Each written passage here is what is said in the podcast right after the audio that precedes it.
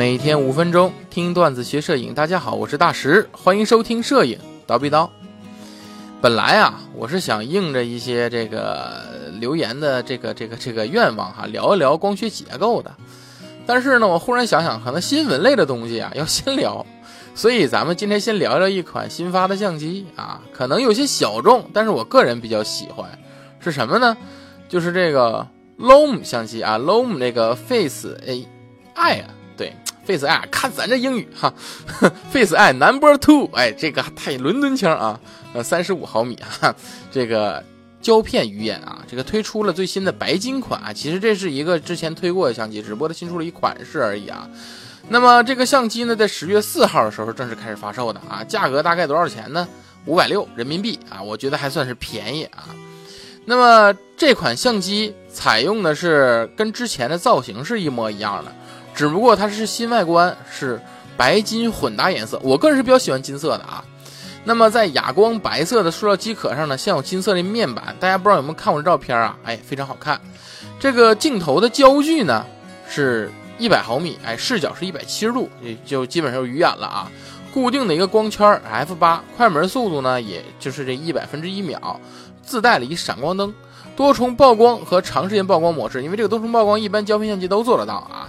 顶部哎有一热靴接口，虽一是说可使用外置闪光灯啊，当然了，电池也可以安接五号电池。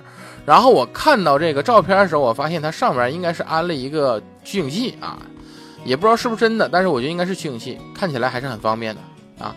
那么这款相机啊，我觉得是很有趣的，但是呢，有很多人对这个 Lom 相机啊这个定位啊，他认为是什么呢？就是说这个 Lom 相机定位它是玩具，对吧？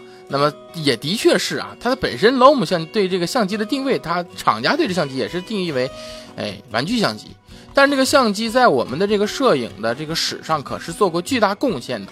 它的最大贡献就是帮助，呃，我们这个摄影各个的店铺消化了特别多的过期胶卷啊，这个是它当年最大的贡献啊。那么目前这个 Lom 呢，其实啊，我们管它叫喇嘛啊，这个老人一些总是以前呢就说。你可以管叫老法师，或者是老的器材党啊，管这种相机其实不叫 Lom 相机，我们管叫喇嘛相机啊，管这叫喇嘛厂。为什么呢？因为它不是俄罗斯的嘛，俄罗斯的这个元音啊，就是这个俄语的元语，人家就读喇嘛啊，人家不读 Lom，只不过是咱英语都读成 Lom 啊，人家俄国就是读喇嘛啊，我以前也叫喇嘛。那这个喇嘛厂啊，下面我就用喇嘛厂来说得了啊，我这个说的比较，哎，这这这记忆比较好啊。这个蓝马这玩意儿啊，有很多人说，这个蓝马厂，咱先说这蓝马厂是全球光学玻璃的需求量在全球是前几位的，啊，但是有人问了，你说这么一做玩具相机的厂家要那么多光学玻璃干啥？它就这个 Lom 这玩意儿，他就一直我就觉得他拍不清是吧？很多人这感觉，但其实你啊这个误会啊，人家可是一个很严肃的光学厂家。啊，首先这 Lom 就属于拉玛，人家的意思啊是一堆俄文的缩写啊，我也读不出来啊。它意思是什么呢？这叫列宁格勒光学机械联盟。哎，它出品的相机啊都是以这个 Lom 为标记啊，所以大家都称为 Lom 相机了，对吧？哎，这个 Lom 啊是成立于一九一四年的，成立比较早啊。当时是俄罗斯光学机械公司。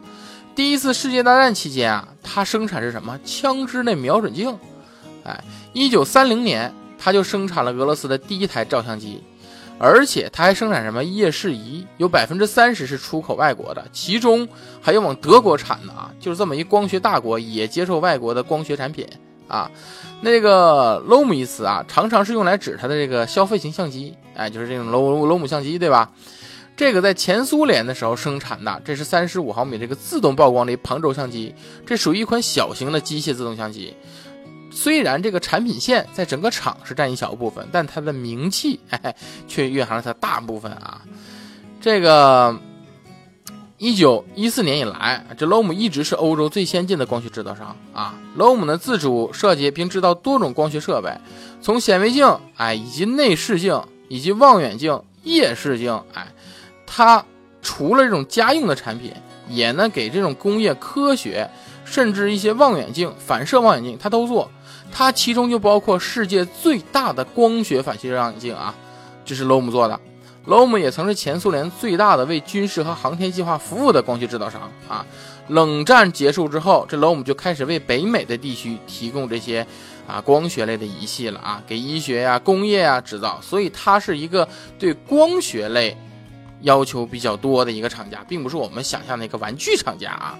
那么我们前面也说了，这个 LOM 厂呢是全全球啊前几位的这个最大的光学玻璃的需求厂家，哎，那么谁供给 LOM 厂的呢？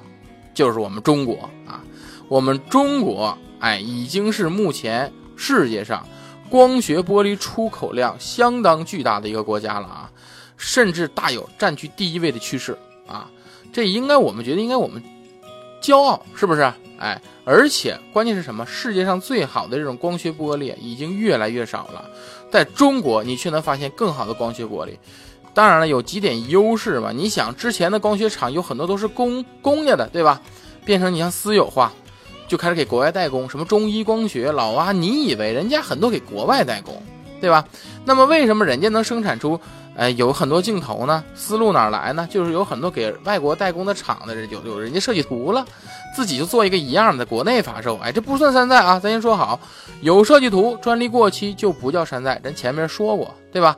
而且微单的发布对各种这种老的镜头啊，或者一些镜头有需求，也促进了中中国的这个光学市场的一个发展，哎，所以我们应该为这些国货而感到骄傲，对吧？好，那么再说回刚才这个相机啊，这款白金鱼眼的 LOM 相机啊，作为经典的相机啊，它的操作。